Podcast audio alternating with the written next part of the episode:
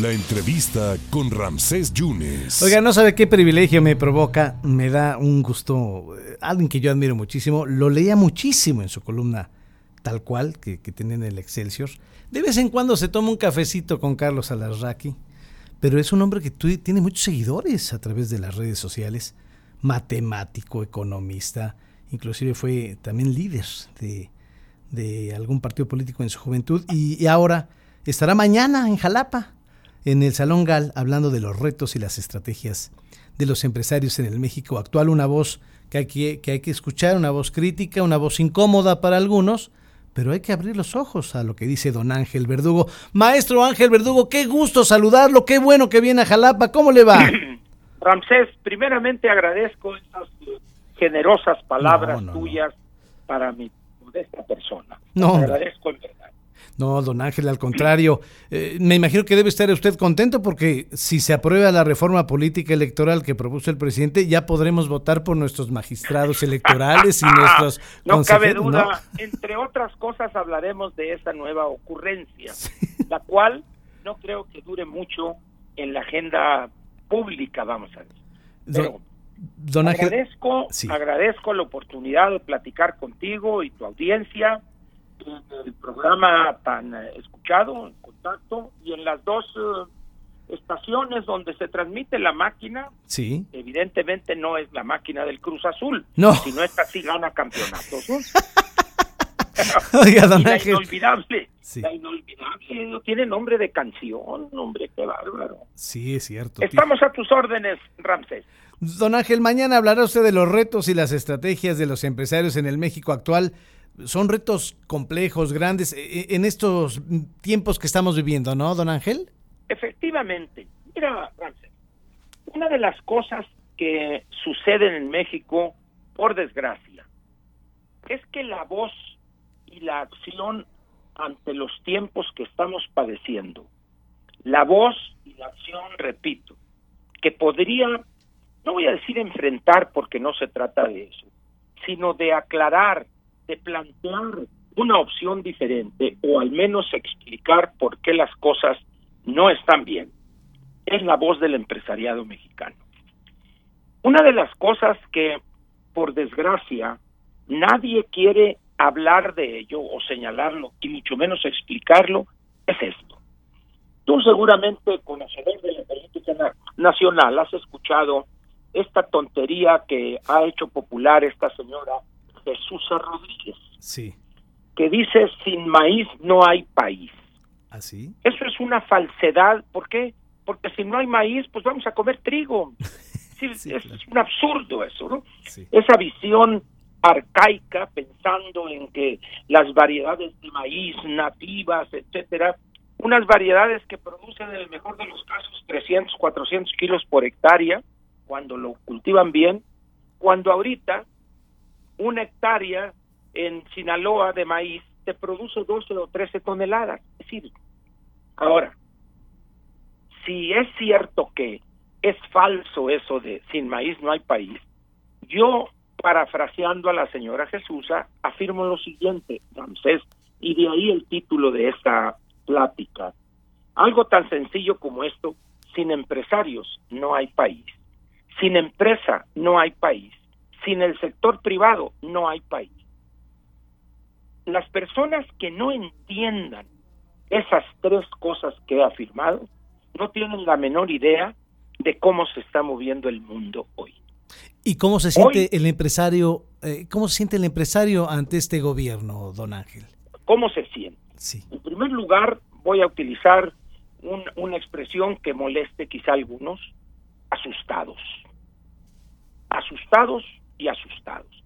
Lo cual los ha llevado a callar o a no opinar públicamente. ¿Y por qué es importante señalar esto y explicar cuáles son las consecuencias? En aquellos países donde el gobierno es un gobierno populista con rasgos fuertes autoritarios, la última defensa de la democracia y la libertad no son otros más que los empresarios.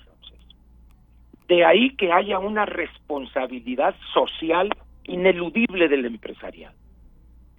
Si el empresariado calla, nos van a atropellar, nos van a hacer polvo, Ramsés. Fíjate, los partidos políticos casi mudos todos. La academia, pues acallada, amenazada, los centros de investigación amenazados, quitándoles pertenencia al Sistema Nacional de Investigadores, etcétera, etcétera. ¿Quién queda entonces? Los que son por excelencia los que toman riesgos, los que arriesgan su patrimonio, los que invierten en este país, los que crean empleo formal, los que construyen empresa, los empresarios, Ramsés. Y si ellos callan, nos van a atropellar, repito. De ahí la importancia de decirles, señores, este reto es el suyo. Este reto lo tienen ustedes que aceptar porque no lo pueden rechazar y tienen que defender la libertad y la democracia. Con todos sus defectos, limitaciones, la democracia mexicana está en construcción. Y si los empresarios no entienden su papel, vamos a entrar a una etapa muy oscura de la vida nacional. Hace 50 o 60 años, todavía en la etapa de Echeverría, de López Portillo, vivíamos gobiernos unipersonales, Ramses, donde el presidente o el jefe del Ejecutivo encarnaba a los otros dos poderes. Y empezó una lucha de la sociedad, pero también de los empresarios. ¿Quién puede ahorita olvidar aquella tarea a la que se dedicó en cuerpo y alma el Maquio Cloutier, por ejemplo, que sería la figura más emblemática. De tal manera, pues, que hoy lo que hemos construido para no equivocarnos desde el 82 al 2018, en seis gobiernos, 36 años, ha sido puesto hoy en un grave peligro. Y ese peligro no quiere decir que va a cerrar todas las empresas que se van a expropiar, no. Lo andado en materia del camino de la democracia, podríamos regresar como en el juego este de serpientes y escaleras, vaya a la casilla Y eso es sumamente peligroso, Ramsés, porque México es un país con una economía abierta, donde millones y millones de mexicanos han encontrado un mejor futuro o han sentado las bases para tener un mejor futuro gracias a la apertura económica, a la inserción a la globalidad y a la empresa y los empresarios. Pues estaremos Por eso eh, hablo de retos tienen que enfrentar o tienen que entender ¿Y cuáles serían las estrategias que podrían utilizarse o definirse para poder enfrentar la grave situación que hoy padecemos? Pues va a estar muy interesante, don Ángel, y, para cerrar y agradecerle muchísimo su, su, tiempo, eh, ¿está peligrando la, autonomía de las instituciones? ¿Está peligrando, por ejemplo, la autonomía del Banco de México por lo que pasó con los banqueros la semana pasada, dicho por el presidente? La autonomía del Banco de México cuando el presidente Salinas toma la decisión de otorgarse, porque fue una decisión unipersonal, porque así se decidían las cosas, muchísima gente no tenía idea en ese entonces, yo vi de cerca eh, esa epopeya o ese, esa decisión, no tenían idea de lo que era la autonomía y hoy mismo hay millones de mexicanos que no entienden el papel positivo que ha jugado Banco de México en estos 25, 26 años. Es fundamental. Ahora bien, tú haces una pregunta profunda. ¿Peligra la autonomía?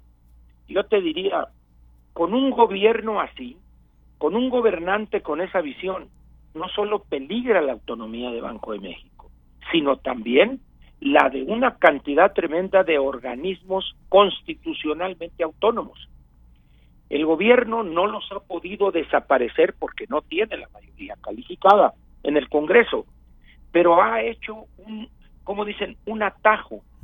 Si no puedo desaparecer tal y tal y tal y tal organismo, mando a personas descalificadas, siervos que van a hacer lo que yo les ordene. No ha podido con el INE, no ha podido con Banco de México, no ha podido con el INAI, no ha podido con la COFESE, pero eso no quiere decir que no pierde las ganas de desaparecerlos y concentrar o quitar esa monserga que le impide eh, actuar como un gobierno totalmente unipersonal. Eso es lo que te podría decir en torno a la autonomía de Banco de México y del INE y la del INAI, de la COFESE, etcétera, etcétera. Don, don Ángel, mi respeto y mi, y mi, admiración de siempre. Muchísimas gracias por venir mañana. Gracias a ti y mañana nos vemos por ahí. Al, a las seis de la tarde, don Ángel. Muchas gracias. ¿eh? Gracias. Cuídese mucho. gracias. El gran Ángel Verdugo, retos y estrategias de los empresarios en el México actual. Mañana lo trae la Coparmex en el GAL a las 6 de la tarde. Va a estar interesante lo que diga el matemático y politólogo Ángel Verdugo.